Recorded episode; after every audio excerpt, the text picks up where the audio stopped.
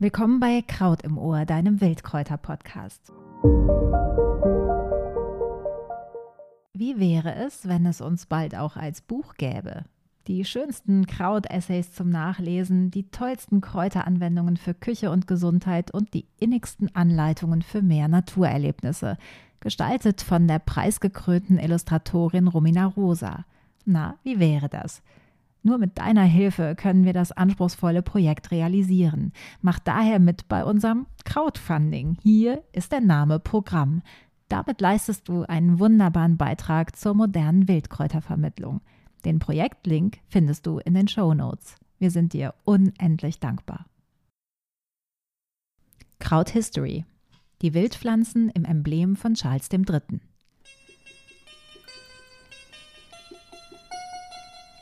Treue Freundinnen und Freunde von Kraut im Ohr dürften zuweilen herausgehört haben, dass ich ein Herz fürs Royale habe.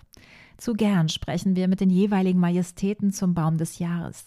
Märchenhaftes rund um Königssöhne und Prinzessinnen tummelt sich in manchem Essay und bald gibt es endlich mal was zur Königskerze.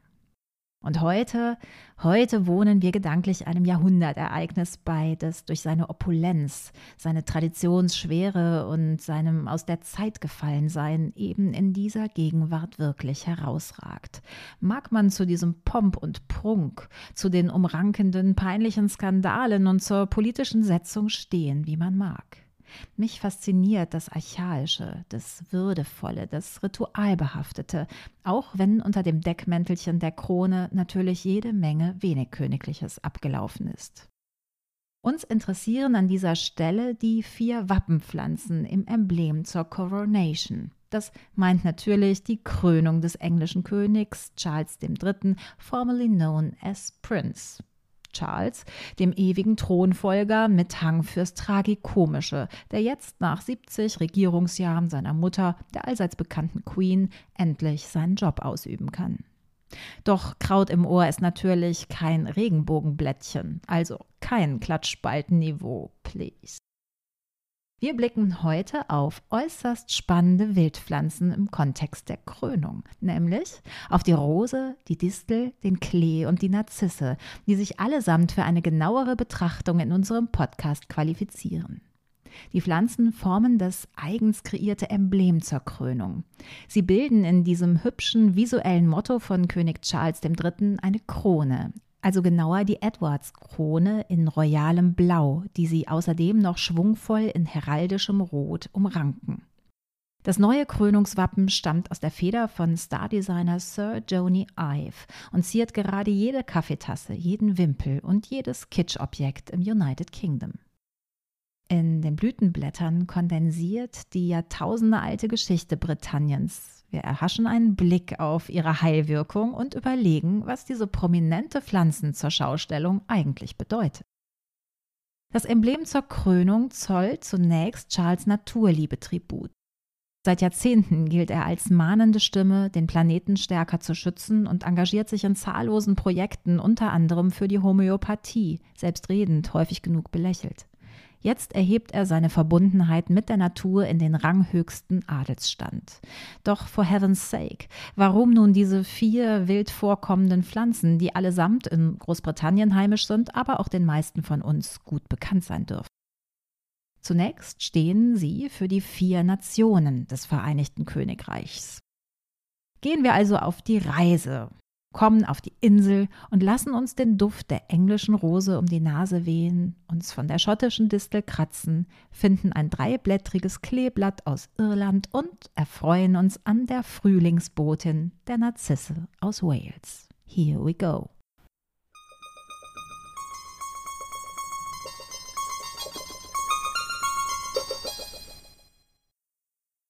Die Rose von England.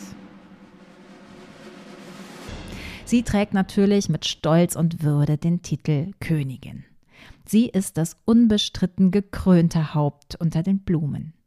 Es regnet rote Rosen schon bei den Römern. Die Perser salbten sich mit ihrem Öl und die mittelalterliche Kunst entdeckt sie als Blume Mariens. Seit dem 13. Jahrhundert ist sie außerdem in Gärten Mitteleuropas zu finden. Und doch, alles Schöne hat seinen Preis.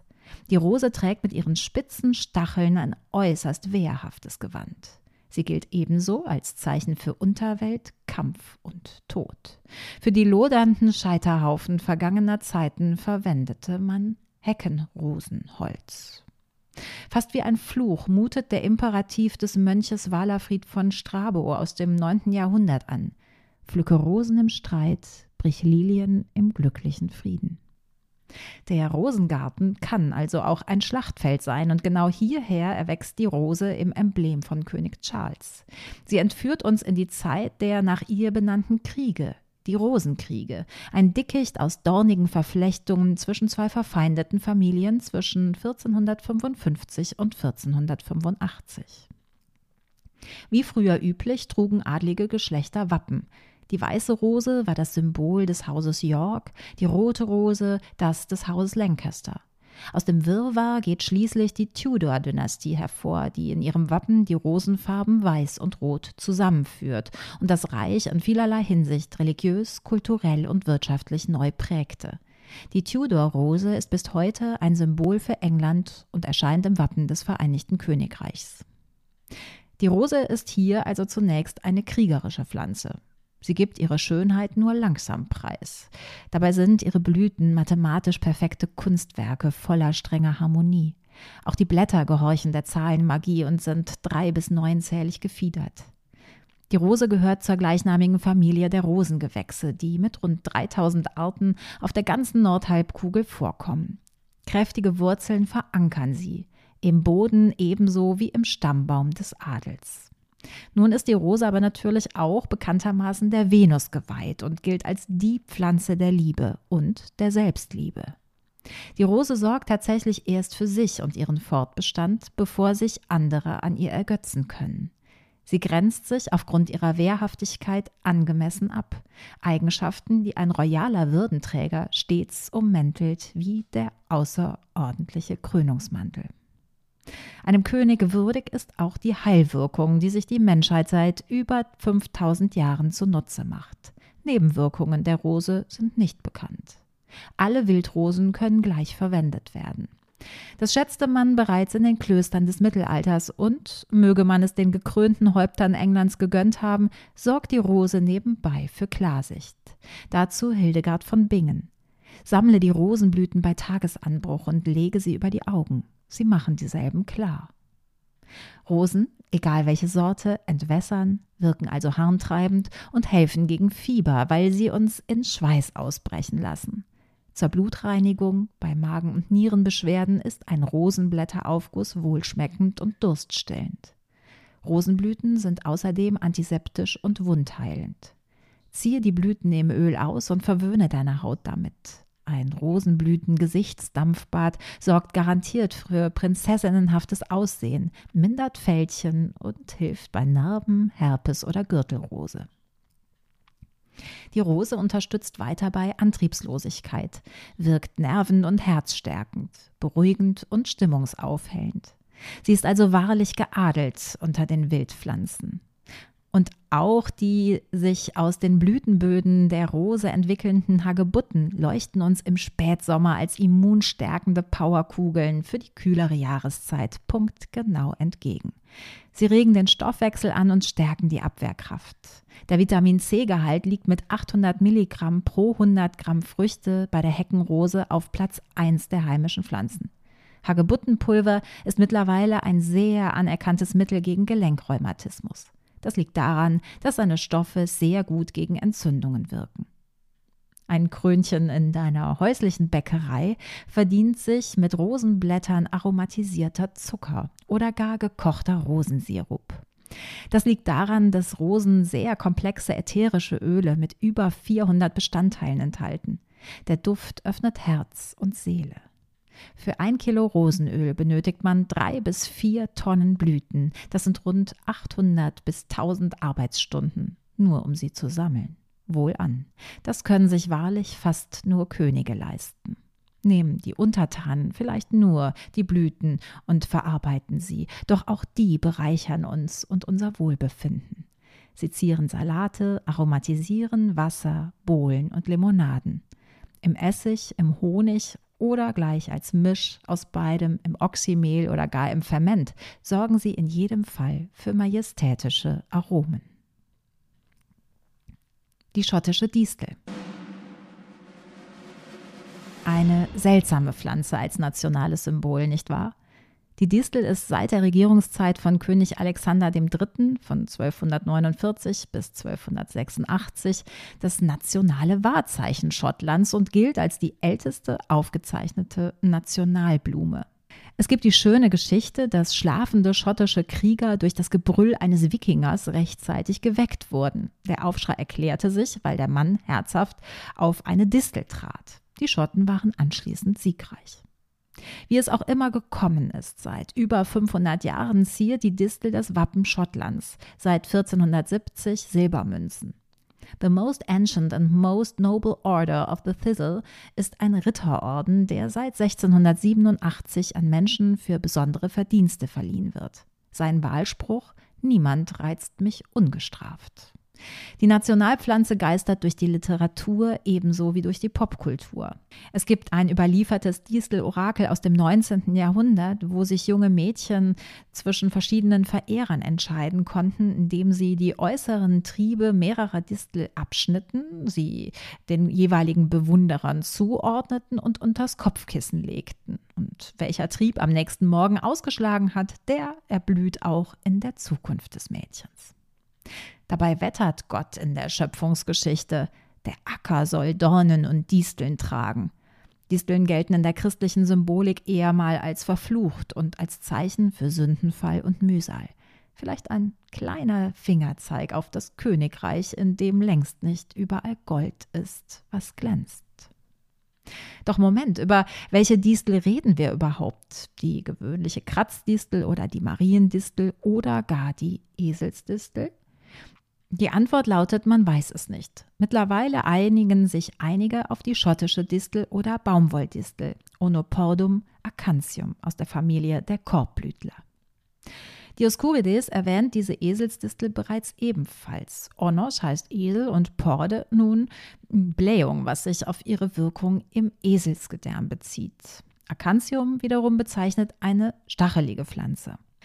Diese Distel jedenfalls ist perfekt an das Klima Schottlands angepasst. Sie ist enorm widerstandsfähig, hat hartnäckige Wurzeln, scharfe Dornen, grobe stachelige Blätter von bis zu 60 cm Länge und violette Blütenköpfe.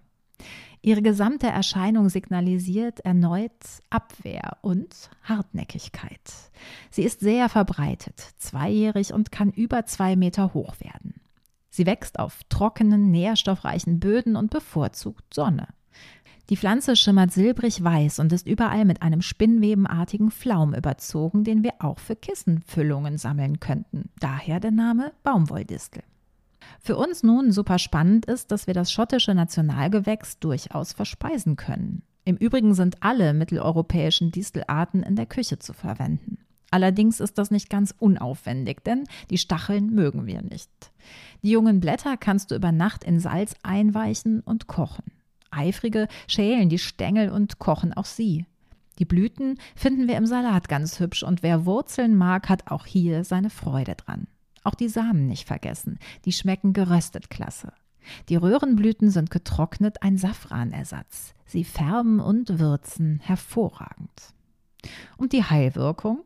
Ein deutliches Ja für die Distel.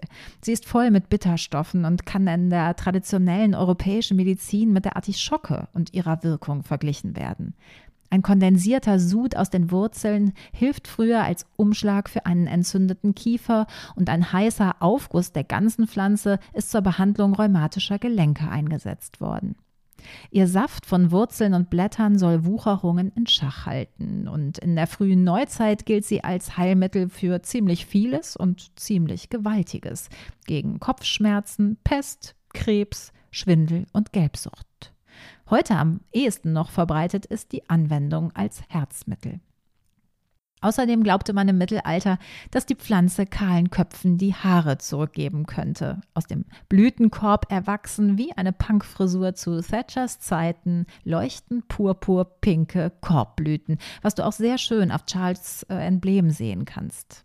Die Distel gilt nicht zuletzt als den Stoffwechsel anregende und den Willen stärkende Pflanze. Sie unterstützt somit die Durchführung von Entschlüssen. Eines Königs Tagesgeschäft. Bleiben wir also gespannt. Das irische Kleeblatt.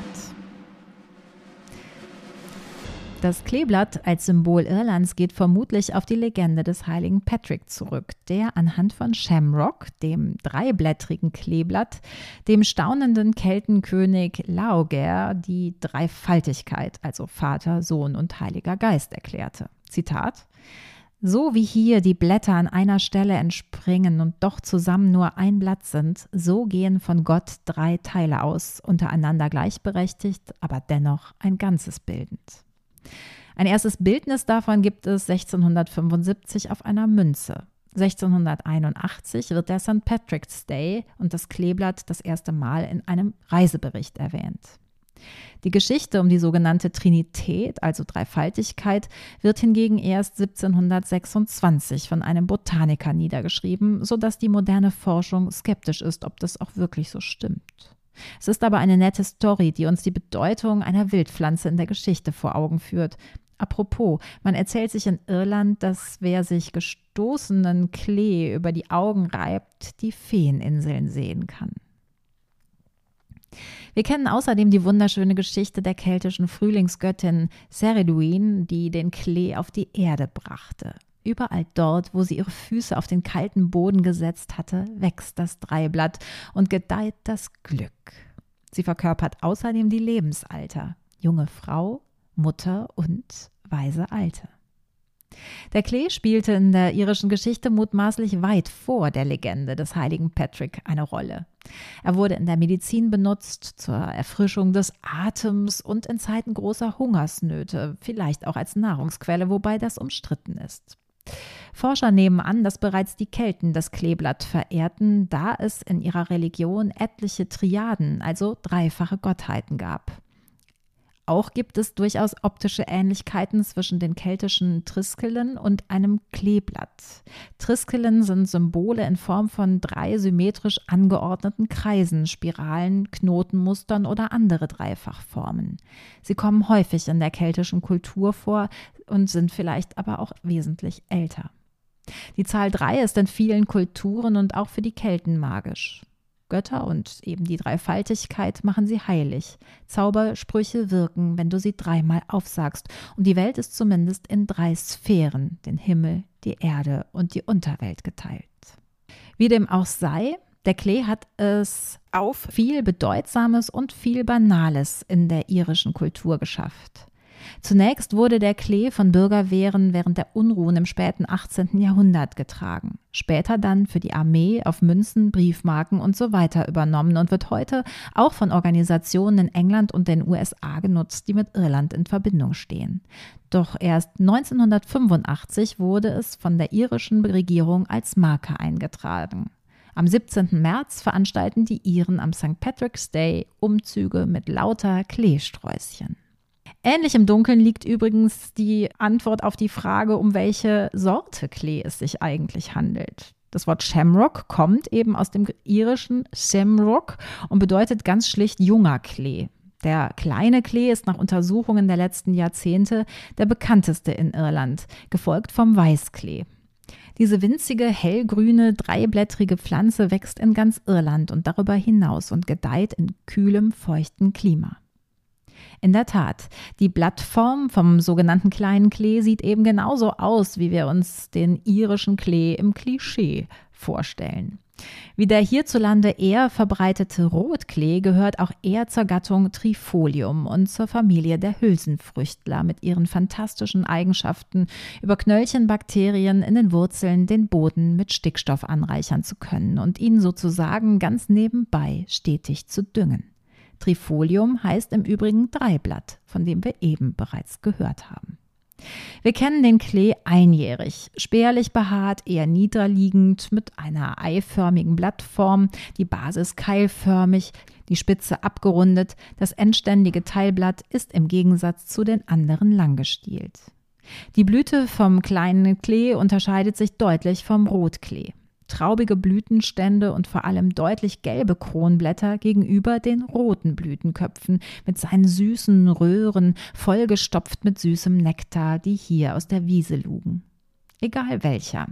Klee ist ein Genuss fürs Vieh und Hummeln oder Schmetterlinge, nicht so für die Bienen. Da gibt es die schöne Geschichte, dass Bienen sonntags vom lieben Gott erwischt wurden, wie sie sich am süßen Nektar des Wiesenklees gütlich taten, was der Herr mit einem Tadel versah und die Blütenröhre fortan nur für den Rüssel von Hummeln und Schmetterlingen erreichbar machte. Die Heilkraft des Klees ist seit Jahrhunderten verbrieft. Hildegard von Bingen erwähnt ihn ebenso wie unsere bekannten Kräuterbücher im 16. Jahrhundert. Vor allem der Rotklee, Trifolium pratense, begegnet uns in der Frauenheilkunde. Er enthält Isoflavone, das sind Phytoöstrogene in großer Menge. Er lindert das prämenstruelle Syndrom, löst Krämpfe und hilft bei Wechseljahresbeschwerden. Klee reguliert den Hormonhaushalt und unterstützt bei altersbedingtem Knochenabbau. Er macht gute Laune und stärkt die Abwehrkräfte. In der Creme wirkt er wie eine Art Botox von innen. Er soll Fältchen mindern, weil er entschlackt, stärkt und strafft. Kleeöl reinigt die Haut und entlastet die Lymphe. Du kannst es sehr einfach herstellen, indem du frische Blüten mit gutem Olivenöl übergießt und vier Wochen stehen lässt. Als Auflage lindert Klee arthritische Beschwerden und Stiche von Insekten. Er ist eine wunderbare Heilpflanze gegen Fieber und ist im besten Fall sogar tumorhemmend, da zellschützend und antioxidativ. Er wirkt cholesterinsenkend und sorgt bis ins hohe Alter für geschmeidige Gefäße. Er ist vollgepackt mit sekundären Pflanzenstoffen und eine ideale Ernährungsergänzung für Salate, Brotaufstriche, Suppen und Gemüse. Die Blütenköpfe sind perfekt zum Aromatisieren von Getränken und dekorativ obendrein. Die Teetrinkernation Großbritannien verarbeitet Wiesenklee auch als Tee. Grundsätzlich gilt der Klee als Glückssymbol, das nebenbei mit Fruchtbarkeit verbunden ist, was im Denken von Dynastien stets eine große Rolle spielt. Die Windsors haben ihren Bestand mit Prinz George, dem Sohn vom Thronanwärter Prinz William, erstmal in die übernächste Generation gesichert, was immer bis dahin passieren wird. Und Klee steht für ein langes Leben, womit vor allem die britischen Königinnen wie Victoria und Elisabeth II. in der Tat deutlich gesegnet waren. Und wer es ihnen gleich tun möchte, erfrischt sich mit einem Lebenselixier aus Klee, Melisse, Rosmarin, Wermut und tausend Güldenkraut als Tinktur und lobt vielleicht die keltische Göttin Saradween, die den Klee auf die Insel brachte, eben über den grünen Klee. Narzissen und Wales. Wir erinnern uns, Prinz Charles war bis vor kurzem eben Prinz of Wales und in Wales finden wir schließlich die Narzisse als Nationalblume. Diese Wildpflanze ist genau genommen eigentlich keine, die normalerweise bei Kraut im Ohr vorkommt, gehört sie doch weder zu den Wildkräutern noch zu den Heilpflanzen. Seit der Antike geistert sie durch Grabfunde, um dann schließlich in Mitteleuropa seit der Renaissance eine steile Karriere als Gartenzieher vorzulegen. Heute gehört sie im Frühjahr zu den wichtigsten Pflanzen des Blumenhandels. Der Narzissenkult geht in Großbritannien sogar noch deutlichere Wege als in den deutschsprachigen Gegenden. In der Romantik tauchen auf der Insel herzergreifende Gedichte über Golden Daffodils, Beside a Lake, Beneath the Trees, Fluttering and Dancing in the Breeze auf. Die erste Narzissenkonferenz wurde 1884 von der Royal Horticultural Society in Großbritannien veranstaltet, jener Herrscherin über die britische Gartenkultur, die jährlich in der Kultveranstaltung Chelsea Flower Show ihre tollsten Blüten treibt. 1898 folgte in Birmingham die Gründung der Vorläufervereinigung der jetzigen Daffodil Society, einer Organisation, die besonders attraktive Narzissen jährlich mit Preisen auszeichnet. Die Bezeichnung Narzisse leitet sich vom griechischen Wort Narkein ab, welches betäuben bedeutet. Wir kennen das noch von der Narkose. In der Tat, ihr Geruch ist betörend, wenngleich nicht zwingend angenehm. Narzissen sind ausdauernd. Einmal im Garten stecken sie pünktlich zum frühen Frühjahr ihre Scheidenblätter aus den darunter befindlichen Zwiebeln, um dann die markanten Blüten hervorzubringen, die wir alle gut erkennen dürften. Sie bilden praktisch eine im noch wenig grünen Boden eine erhabene, leuchtende Krone und passen daher hervorragend zum Thema des Tracks. Doch so harmlos sie daherkommt, so sehr hat sie es in sich. Könige und Gifte gehen so manche Liaison der Geschichte ein. Und so gehören Narzissen zu den Amaryllis-Gewächsen, die entsprechende Alkaloide, also Giftstoffe, gegen Fressfeinde in sich tragen. Der Verzehr von Narzissenzwiebeln kann zu Würgereiz, Erbrechen, Diarrhoe, Schläfrigkeit, Schweißausbruch, Benommenheit, Kollaps und Lähmungserscheinungen führen. Also Obacht. Doch Überraschung. Das Alkaloid Galantamin, das beispielsweise in der gelben Narzisse vorkommt, hat eine Zulassung zur symptomatischen Behandlung leichter bis mittelgradiger Demenz bei Alzheimer-Erkrankten erhalten. Möge Charles diese Wirkung vielleicht nicht vergessen. Aufschluss über ihre Symbolik gibt vor allem der Zeitpunkt ihrer Blüte, nämlich um Ostern. Wir bezeichnen die Narzisse daher häufig als Osterglocken nicht verwunderlich also, dass sie mit Auferstehung und Wiedergeburt in Zusammenhang gebracht wird. Die Mythologie kennt Narzissos, den schönen Jüngling, der die Zuneigung der Nymphe Echo zurückwies. Als er sich im Wald über eine Quelle beugte, sah er sein eigenes Spiegelbild und verliebte sich unsterblich in sich selbst. Er näherte sich dem Wasser und ertrank. An seiner Stelle wuchsen Narzissen empor, die lange als Symbol der übereifrigen Selbstliebe, aber auch den Unterirdischen geweihte Blume gelesen wurde. Hades trägt Narzissen auf dem Haupt, ägyptische Mumien trugen sie ebenfalls bei sich. Es weht also ein Hauch Unterwelt in Charles Emblem, doch scheint die heutige Lesart deutlich heiterer. Die Narzisse gilt als nationale Blume von Wales, im Übrigen zusammen mit dem Lauch, eine etwas eigentümlich anmutende Kombi, die sich aus dem Walisischen herleitet. Im Walisischen heißt die Narzisse Kenhinnen Bedre, also Peters Leek, Peters Lauch. Eine Narzisse wird traditionellerweise zusammen mit Lauch am St. David's Day, dem walisischen Nationalfeiertag am Revers, getragen. David ist natürlich ein Kämpfer gegen die heidnischen Kelten gewesen und wegen der Verbreitung des Christentums heilig gesprochen worden. Sein Jahrestag ist der 1. März, an dem üblicherweise bereits die Narzissen blühen. Der Lauch ist ein Symbol, weil David den Walisern vor einer Schlacht gegen die Angelsachsen empfohlen hat, sich Lauch an die Helme zu stecken, um die eigenen Soldaten leichter zu erkennen. Die Rose, die Distel, der Klee, die Narzisse. Sie formen des neuen Königs Krone und wurzeln tief in der Pflanzensymbolik, in Zutaten für ein machtvolles Königtum und eben in der Heilkunde Europas. Die englische Rose steht für Liebe, aber auch für den Krieg und ist die Königin der umhüllenden und schmeichelnden Pflanzen für Körper, Geist und Seele. Die schottische Distel begegnet uns als Zeichen für Zähigkeit, Entschlusskraft und Ausdauer und hat zumindest früher gegen mächtige Krankheiten geholfen. Der Klee aus Irland ist ein Glückssymbol mit Abo aufs ewige Leben und die walisische Narzisse warnt den intronisierten Herrscher vor zu viel Eitelkeit und erinnert vielleicht an die Sterblichkeit aller irdischen Genüsse. Was für ein Cocktail, den wir da zu Ehren des neuen Königs aus den mit seinem neuen Abzeichen verzierten Nippesgläschen schlürfen dürfen. Möge dieses Bekenntnis zur Natur, ihren Geschichten und Schätzen kein bloßes Ornament in den an Prunkstücken nicht geringen Königsfeierlichkeiten sein. God save nature and the king.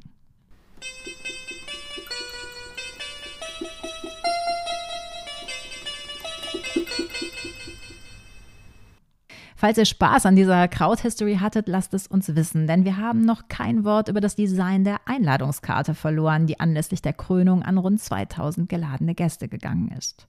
Hier tauchen diese vier Pflanzen ebenfalls auf. Zusätzlich jedoch die äußerst spannende Figur des wilden Mannes sowie die Eiche, das Efeu und der Weißdorn.